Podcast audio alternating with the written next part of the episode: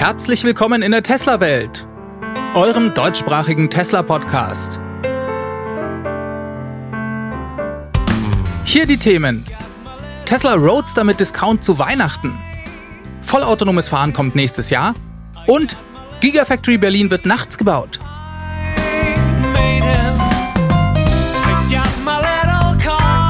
Mein Name ist David und dies ist die Folge 146.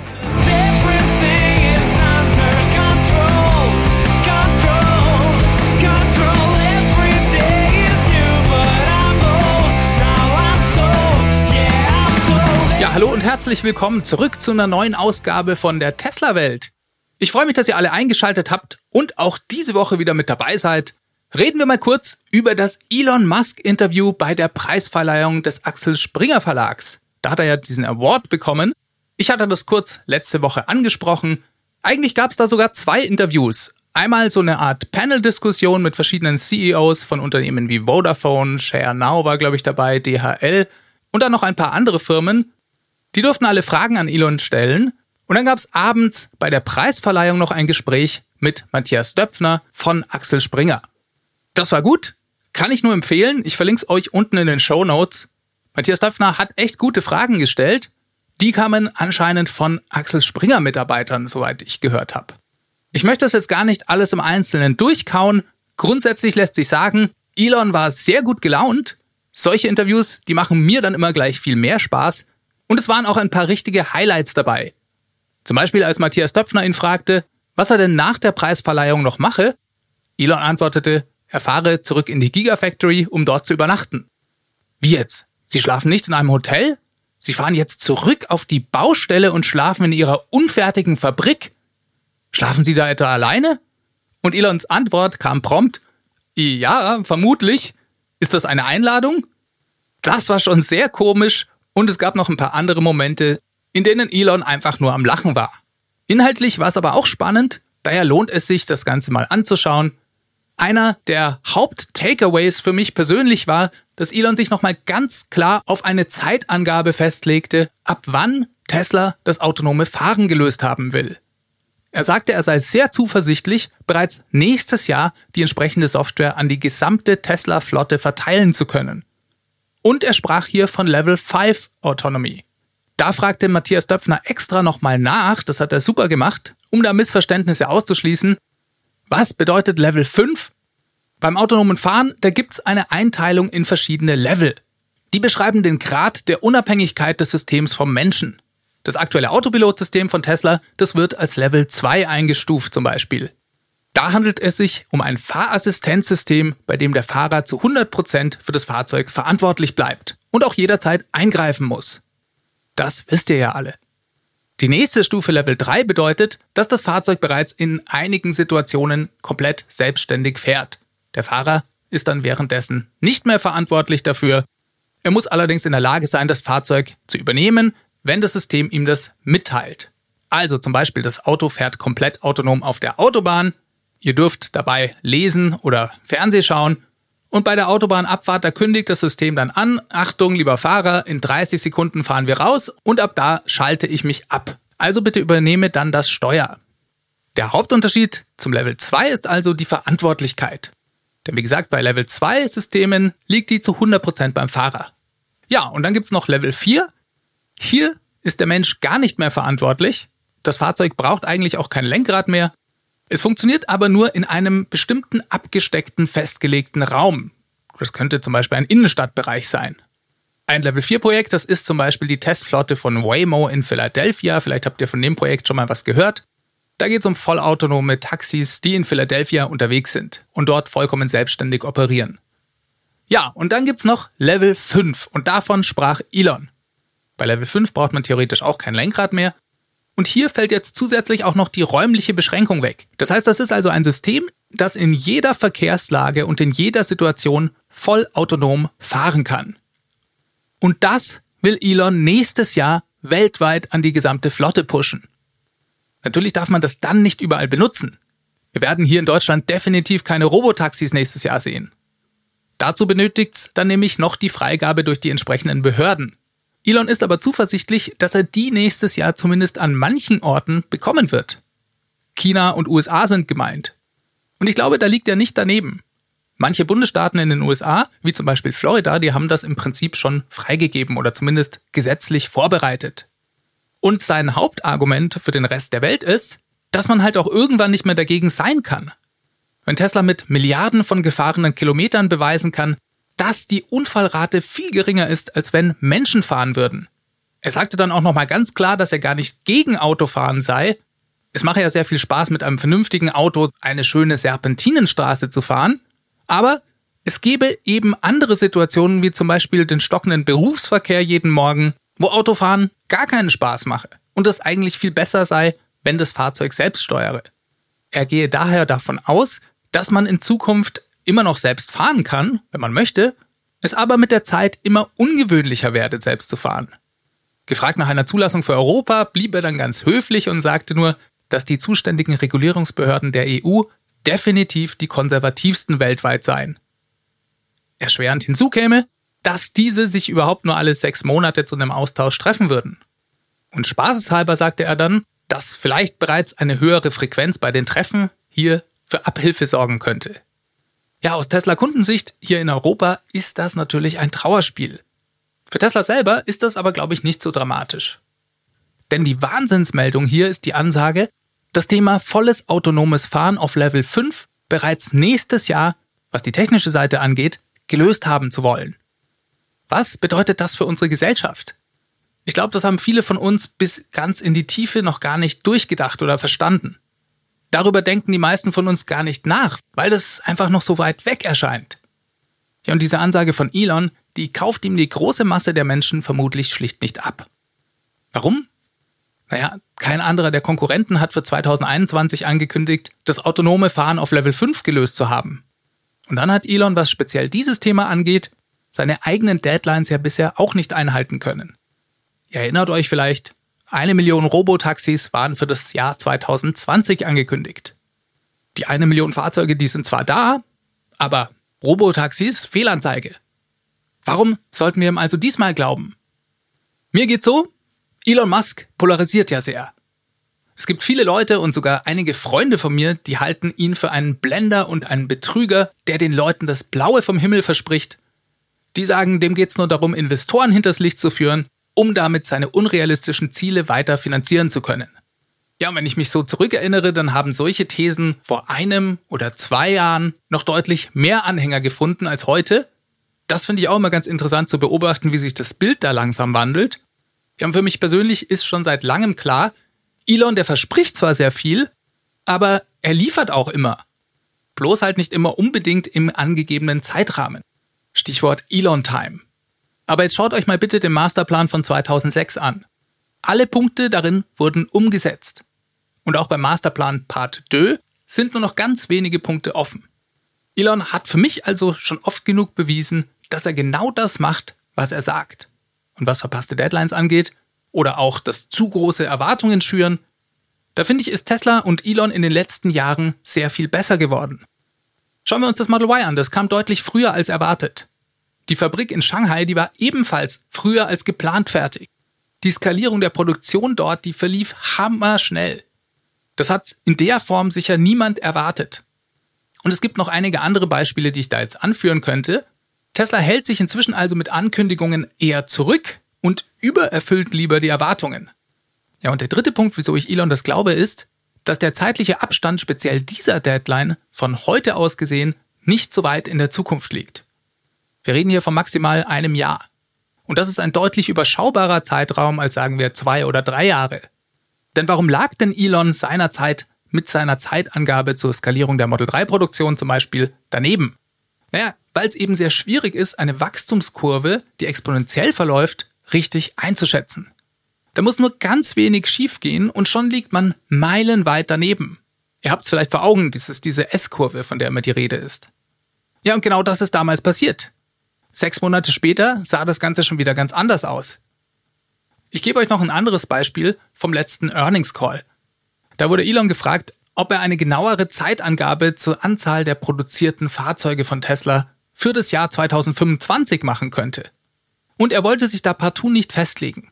Genau aus dem gleichen Grund, denke ich. Er sagte, Man wolle bis zum Jahr 2030 gerne bei 20 Millionen produzierten Fahrzeugen pro Jahr ankommen. Aber eine Angabe fürs Jahr 2025 zu treffen, das sei aufgrund des exponentiellen Verlaufs der Wachstumskurve einfach zu komplex. Stellt euch vor, er hätte gesagt, ja, 2025, da bauen wir 5 Millionen Autos. Und aus irgendeinem Grund, zum Beispiel weil bei der Batterieproduktion der neuen 4680er Zellen irgendwelche Probleme auftauchen, könnte Tesla 2025 nur dreieinhalb Millionen Fahrzeuge bauen. Ja, dann würde Elon wieder gekreuzigt. Da hat er, glaube ich, aus der Vergangenheit gelernt und macht aus diesem Grund solche Angaben nicht mehr. Für mich ein Grund mehr, ihn jetzt ernst zu nehmen, wenn er sich dann bei so einer Angabe mal zeitlich festlegt. Beim Thema Full Self Driving, da geht's um neuronale Netzwerke. Diese Software, die wird mit den Daten aus der Flotte trainiert und die lernt ständig dazu. Dabei spielt die vorhandene Datenmenge und natürlich auch die Rechenpower eine große Rolle. Und beides hat Tesla. Jetzt ist wichtig zu verstehen, dass die Lernkurve dieses Systems eben auch exponentiell verläuft.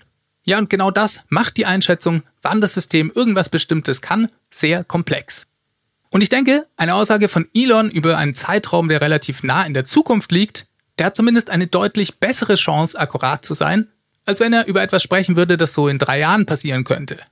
Ja, und das alles bringt mich zu dem Schluss, dass wir seine Aussage ernst nehmen sollten. Never bet against Elon, sage ich nur. Und ich denke, 2021 ist gerade nochmal interessanter geworden. Auch vielleicht, was den Tesla-Aktienkurs angeht. Denn dass Tesla nächstes Jahr das autonome Fahren löst, das hat kein Börsenanalyst da draußen auf dem Schirm. Außer vielleicht ARK Invest. Das wäre ein absoluter Gamechanger. Super spannend und ich freue mich jetzt schon darauf. So, was gab's denn noch über die Axel Springer Preisverleihung zu berichten? Einen weiteren Punkt aus der Diskussionsrunde mit den anderen CEOs, den möchte ich ebenfalls noch erwähnt haben. Und zwar hat Elon nochmal bestätigt, dass Tesla aktuell mit den neuen Zellen eine Energiedichte von 300 Wattstunden pro Kilogramm erreicht. Ihr wisst ja, das hat er vor gut einer Woche bei diesem Interview anlässlich des EU-Batteriekongresses schon mal angedeutet. Da hat er sehr zuversichtlich über diese 300 Wattstunden pro Kilogramm geredet. Bei der Axel Springer Gesprächsrunde, da hat er es aber ganz klar gesagt. Diese 300 Wattstunden pro Kilogramm werden heute bereits erreicht. Ich nehme mal an auf der neuen Batteriezellproduktionslinie in Fremont. Er sagte dies eigentlich, weil er nach elektrischen Jets gefragt wurde. Für elektrische Flugzeuge bräuchte man 400 Wattstunden pro Kilogramm und mehr. Elon glaubt, dass man in circa fünf Jahren den Flugverkehr elektrifizieren kann. Warum sind dann diese 300 Wattstunden pro Kilogramm bereits so interessant? Naja, das stellt ungefähr einen 20-prozentigen Sprung zu den heute verwendeten 2170er Zellen dar. Ja, okay, gut, Panasonic hat eben bei seinen Zellen 5% mehr Energiedichte erreicht. Dann sind es also vielleicht nur noch 15% mehr. Trotzdem ein deutlicher Sprung, der den Tesla Semi-Truck und auch den Cybertruck möglich macht. Das hat aber auch Auswirkungen auf das Berliner Model Y, denn das soll laut Elon ja ebenfalls diese neuen Zellen bekommen. So die Aussage in einem der letzten Earnings Calls. Und ich denke, dass dieser Sprung in der Energiedichte sich auf jeden Fall bei der Reichweite und vielleicht auch bei der Ladegeschwindigkeit deutlich bemerkbar machen dürfte. Jetzt ist nicht ganz sicher, was Tesla mit diesem Vorteil anstellen wird. Denn theoretisch könnte das Tesla erlauben, einfach weniger Zellen in das Fahrzeug zu verbauen und damit die Herstellungskosten zu senken. Es ist also nicht gesagt, dass wir nochmal eine verbesserte Reichweite bei Model Y sehen werden, aber vielleicht sinkt der Preis nochmal. Und das wäre ja ebenfalls sehr interessant. Vielleicht sogar interessanter. Jetzt haben einige von euch vielleicht gehört, dass der Batteriezell-Supplier LG Chem gerade angekündigt hat, seine Produktionskapazitäten wegen der hohen Nachfrage von Tesla zu verdoppeln. Es gibt sogar Gerüchte, dass das Berliner Model Y Zellen von LG Chem bekommen soll. Es gab aber eben auch vor kurzem Aussagen von LG Chem, dass man an einer größeren zylindrischen Zelle arbeite, die interessanterweise genau die Spezifikationen der am Battery Day angekündigten neuen 4680er Zellen von Tesla haben. Ihr seht schon, worauf ich hinaus will. Das eine schließt das andere nicht zwingend aus. Könnte also durchaus sein, dass die Zellen im Berliner Model Y von LG Chem kommen. Es könnte sich aber trotzdem um 4680er Zellen handeln. Klar, das ist ein bisschen Spekulation hier, gebe ich ganz offen zu. Ach ja, und dann gab es auch noch eine Aussage von Elon, die für relativ viel Medienecho gesorgt hat. Da ging es um die Möglichkeit einer Übernahme eines der klassischen Automobilhersteller durch Tesla. Elon sagte dazu, Man arbeite keinesfalls an einer feindlichen Übernahme irgendeines Automobilherstellers. Wenn aber jemand der klassischen Hersteller auf Tesla zukäme und sagte, das wäre doch eine gute Idee, dann würde man diese Unterhaltung definitiv führen. Ja, das hat im Anschluss zu großen Spekulationen geführt, ob Tesla eines Tages VW, Ford, GM oder auch einen kleineren Hersteller wie Mazda oder Subaru übernehmen könnte. Ehrlich gesagt, ich fand's etwas übertrieben, Klar glaube ich Elon, dass er diese Gespräche führen würde, ja, warum denn auch nicht? Aber was heißt das denn schon? Letzten Endes wäre sowas für Tesla nur interessant, wenn es in irgendeiner Weise ihre Mission beschleunigen könnte. Und ich sehe da einfach nicht den Vorteil für Tesla. Denn diesen ganzen sehr schwierigen Wechsel hin zu elektrischen Antrieben, den müsste ja dann Tesla für diesen Automobilhersteller übernehmen. Und ich sehe da den Geschwindigkeitsvorteil nicht, den Tesla durch sowas gewinnen könnte. Klar könnte man auf einen Schlag sehr viele qualifizierte Ingenieure übernehmen, aber man bekommt eben auch diesen gesamten Rattenschwanz an alter Unternehmenskultur und alten Strukturen, die überhaupt nicht zu Tesla passt. Und das sind ja genau die Dinge, mit denen sich auch die klassischen Automobilhersteller so schwer tun, diesen internen Wandel zu vollziehen. Also, vielleicht täusche ich mich, aber ich hatte eher den Eindruck, dass er hier einfach nur höflich bleiben wollte und sagen wollte, dass man natürlich immer offen für Gespräche sei. So viel zu Elons Auftritt in Deutschland bei Axel Springer. Schaut euch die Videos gerne mal an, wenn ihr Zeit habt. Das ist durchaus sehenswert. Ja, dann gibt's noch eine Nachricht diese Woche für Tesla-Besitzer, die beim alten Referral-Programm fleißig waren. Da konnte man ja mal eine Zeit lang Prozente für einen Tesla Roadster sammeln. Ich erkläre euch kurz den Hintergrund. Tesla hat beim alten Referral-Programm Preisnachlässe auf den kommenden neuen Roadster angeboten. Ja, nach fünf erfolgreichen Empfehlungen ließ sich damals eine Stufe freischalten, mit der man dann sich pro neuer Empfehlung einen Rabatt von 2% auf den neuen Roadster sichern konnte. Das hatte zur Folge, dass sich einige der frühen und bekannteren YouTuber sogar bis zu zwei Roadster komplett über dieses Referral-Programm finanzieren konnten. Und es gibt natürlich auch sehr viele Leute, die zumindest einen gewissen prozentualen Nachlass auf den Roadster dadurch bekommen können. Von Tesla gab es bisher dazu überhaupt keine News mehr. Der Roadster hat sich ja auch sehr weit nach hinten verschoben. Diese Woche hat sich das geändert. Frederik vom Blog Electric, der ist einer von den Glücklichen, die sogar genug Referrals für zwei Roadster bekommen haben. Und er berichtete jetzt von einer E-Mail, die an Tesla-Besitzer rausging. Darin aufgeführt ist der prozentuale Nachlass, der diesen durch ihre Referrals zusteht, mit der Bitte, doch bis zum 1. Januar 2021 zu bestätigen, ob man diesen Nachlass in Anspruch nehmen wolle. Also, nur einen knappen Monat Zeit, um den Roadster mit Rabatt zu bestellen. Es ist nicht ganz klar, warum Tesla hier so eine knappe Deadline wählt, denn eigentlich rechnet niemand so wirklich vor 2022 mit dem neuen Roadster. Elon hat sich das letzte Mal im Q2 Earnings Call dazu geäußert. Damals sprach er von einem Produktionsbeginn in 12 bis 18 Monaten. Das war dann also gegen Ende 21, aber eben Produktionsbeginn. Ja, ich bin mir ehrlich gesagt nicht ganz sicher, ob alle Kunden, die mit dem alten Referral-Programm Prozente am Roadster erworben haben, jetzt diese E-Mail bekommen haben. Wenn das bei jemandem von euch da draußen der Fall ist, dann kann er sich gerne bei mir melden. Würde mich sehr interessieren. Und naja, vielleicht muss der ein oder andere da draußen da nochmal bei seiner Geschenkewunschliste für den Weihnachtsmann nacharbeiten. Wenn diese Deadline tatsächlich zum 1. Januar 2021 abläuft. Ja, und dann noch ein paar News von der Baustelle für die Gigafactory Berlin. Diese kommen diese Woche von teslamac.de. Die schrieben, dass das Landesumweltamt die schon länger beantragte Rodungsgenehmigung für zunächst 80 Hektar Wald erteilt hat. Eigentlich hatte Tesla 100 Hektar beantragt. 80 davon wurden jetzt freigegeben. Die Baumfellmaschinen, die standen schon bereit und legten auch direkt mit der Rodung los. Was die Rodung anging, gab es dann gleich nochmal Ärger. Und zwar hat der Naturschutzbund Brandenburg, NABU und die Grüne Liga sofort eine Klage eingereicht und sogar einen Rodungsstopp erwirkt. Eine Entscheidung in der Sache hat das Gericht noch nicht gefällt. Es ist auch unklar, wie viel Hektar Tesla in der Zwischenzeit schon fällen konnte. Daher ist relativ schlecht abzuschätzen, inwieweit es die ganze Sache weiter verzögert. Vielleicht hat sich diese Geschichte, wenn ihr diese Podcast-Ausgabe hört, bereits erledigt.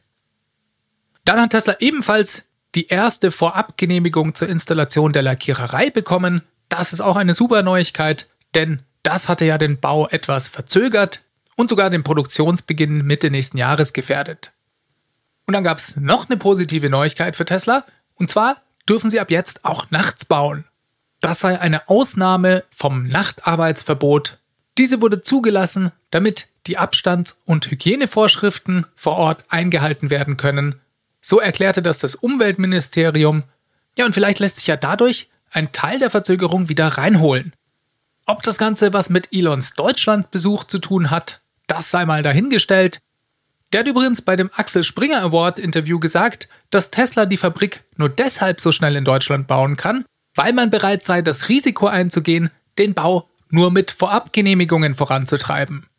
Dieses Risiko würden andere Unternehmen schlicht und ergreifend nicht eingehen, denn wenn es blöd läuft und Tesla die abschließende Genehmigung für das Projekt nicht erteilt bekommt, naja, dann müssten sie alles wieder zurückbauen. Wir hoffen nicht, dass das passiert. Auf jeden Fall sind das positive Nachrichten von der Gigafactory Berlin und der brandenburgische Wirtschaftsminister Jörg Steinbach, der geht weiterhin davon aus, dass Tesla den Produktionsstart Mitte 2021 hinbekommen wird. Kommen wir noch zu ein paar Zuschriften, die ich diese Woche von Hörern erhalten habe. Einmal könnt ihr euch vielleicht erinnern, hatte letzte Woche der Mark in der Tesla-Welt Hotline angerufen. Er hatte sich darüber beklagt, dass er Probleme habe, eine Model Y-Bestellung zu canceln. Ja, und auf diesen Anruf, da hat sich der Thomas bei mir gemeldet. Er hat eine Nachricht für den Mark und euch alle da draußen, die ihr vielleicht ähnliche Probleme habt. Und die lese ich euch jetzt mal vor. Thomas schreibt, ich hatte genau das gleiche Problem Ende Oktober bei meiner Stornierung des Model Y, bestellt im Juli 2019. Zuerst sah es so aus, als wenn die Rückzahlung auf die zur Bezahlung verwendete Kreditkarte gehen sollte.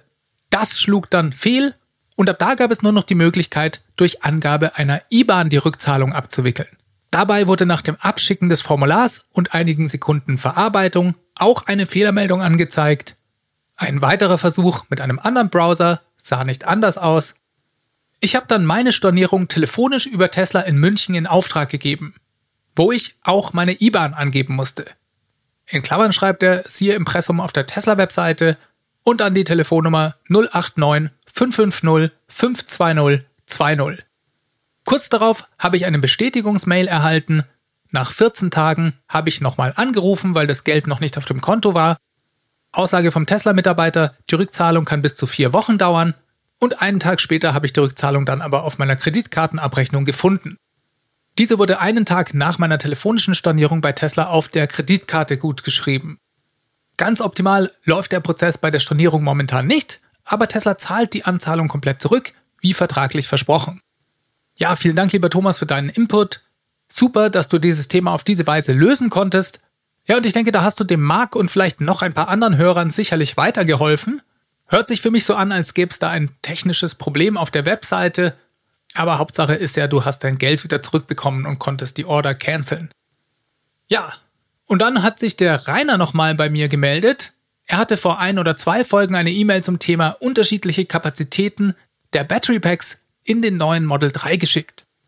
Rainer hat mich nochmal darauf aufmerksam gemacht, dass es im TFF-Forum dazu inzwischen einen riesigen Thread mit mehr als 1700 Einträgen gibt. Dieses Thema wird also heiß diskutiert. Es gibt auch verschiedene YouTube-Videos dazu.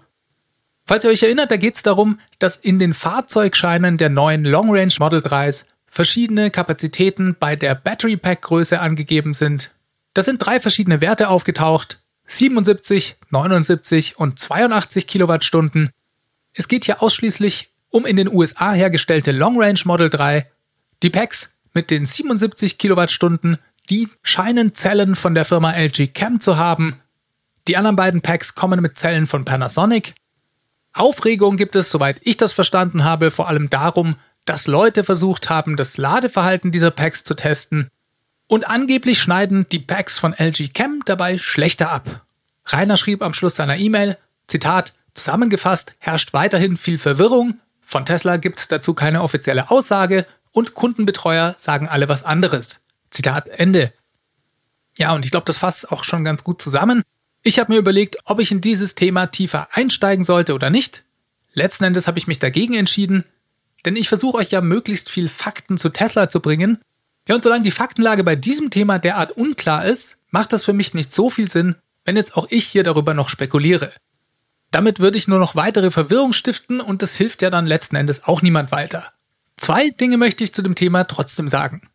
Das Long Range Model 3, das lädt ja laut Spezifikation mit maximal 250 Kilowatt Peak. Das ist also die Leistungsspitze, die erreicht werden kann. Wieso sollte denn Tesla jetzt hergehen und neue Fahrzeuge liefern, die deutlich langsamer laden? Das macht für mich keinen Sinn. Vielleicht schaut die Ladekurve bei denen anders aus. Mag sein.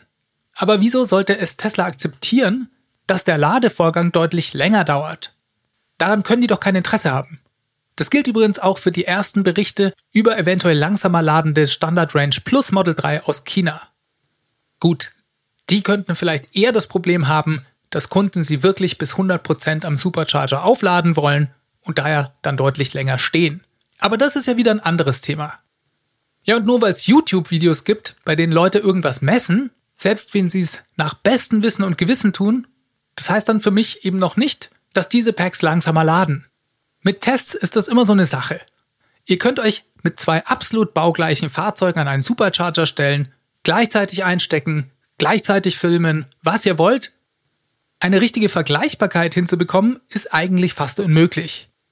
Das liegt an unterschiedlichen Faktoren, wie Zustand des Battery Packs, Temperatur, Vorbelastung und so weiter. Ja, und wenn man von solchen Einzelmessungen dann auf eine Produktserie von Fahrzeugen schließen will, dann ist das meines Erachtens fast nicht zu machen. Also ich würde mich wegen sowas zumindest nicht wahnsinnig machen lassen. Das ist mal der eine Punkt. Der andere ist, dass Tesla ständig Änderungen in die Produktion einfließen lässt. Und das ist gar nichts Neues. Das kennt ihr alle. Das ist eine Stärke von Tesla, weil es viel schnellere Verbesserungen durch mehr Iterationen ermöglicht. Man bekommt bei Tesla eben nicht nur alle drei Jahre ein neues Modell oder einen neuen Facelift vor den Latz geknallt und in der Zwischenzeit passiert nichts, sondern Änderungen und Kundenfeedback fließen permanent in die Produktion ein und machen die Fahrzeuge besser. Das erfordert als Tesla-Käufer erstens ein Bewusstsein dafür und auch eine gewisse Lockerheit damit umzugehen. Zumindest sollte man mit dem Fahrzeug, so wie man es bestellt hat, zufrieden sein. Und auch mit dem Preis. Das ist ganz wichtig. Denn eins ist klar, die Preise werden in Zukunft weiter fallen. Und Tesla wird bereits morgen oder in einer Woche oder vielleicht in einem halben Jahr irgendwas Neues in die Fahrzeuge einbauen, was man dann eben nicht hat. Das Fahrzeug von Tesla, was man sich kauft, wird also in Zukunft besser und billiger zu haben sein. Das ist wie in den 90er Jahren, wenn man sich einen PC gekauft hat. Ja, und jetzt hat man zwei Möglichkeiten.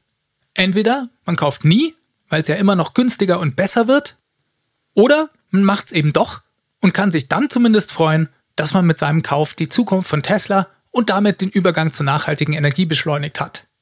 So viel dazu von mir. Ich beobachte das Thema natürlich weiterhin und vielen Dank auch nochmal an den Rainer für den Input. Ich wünsche allen neuen Model 3 Fahrern auf jeden Fall eine gute Fahrt und viel Spaß mit eurem neuen Tesla.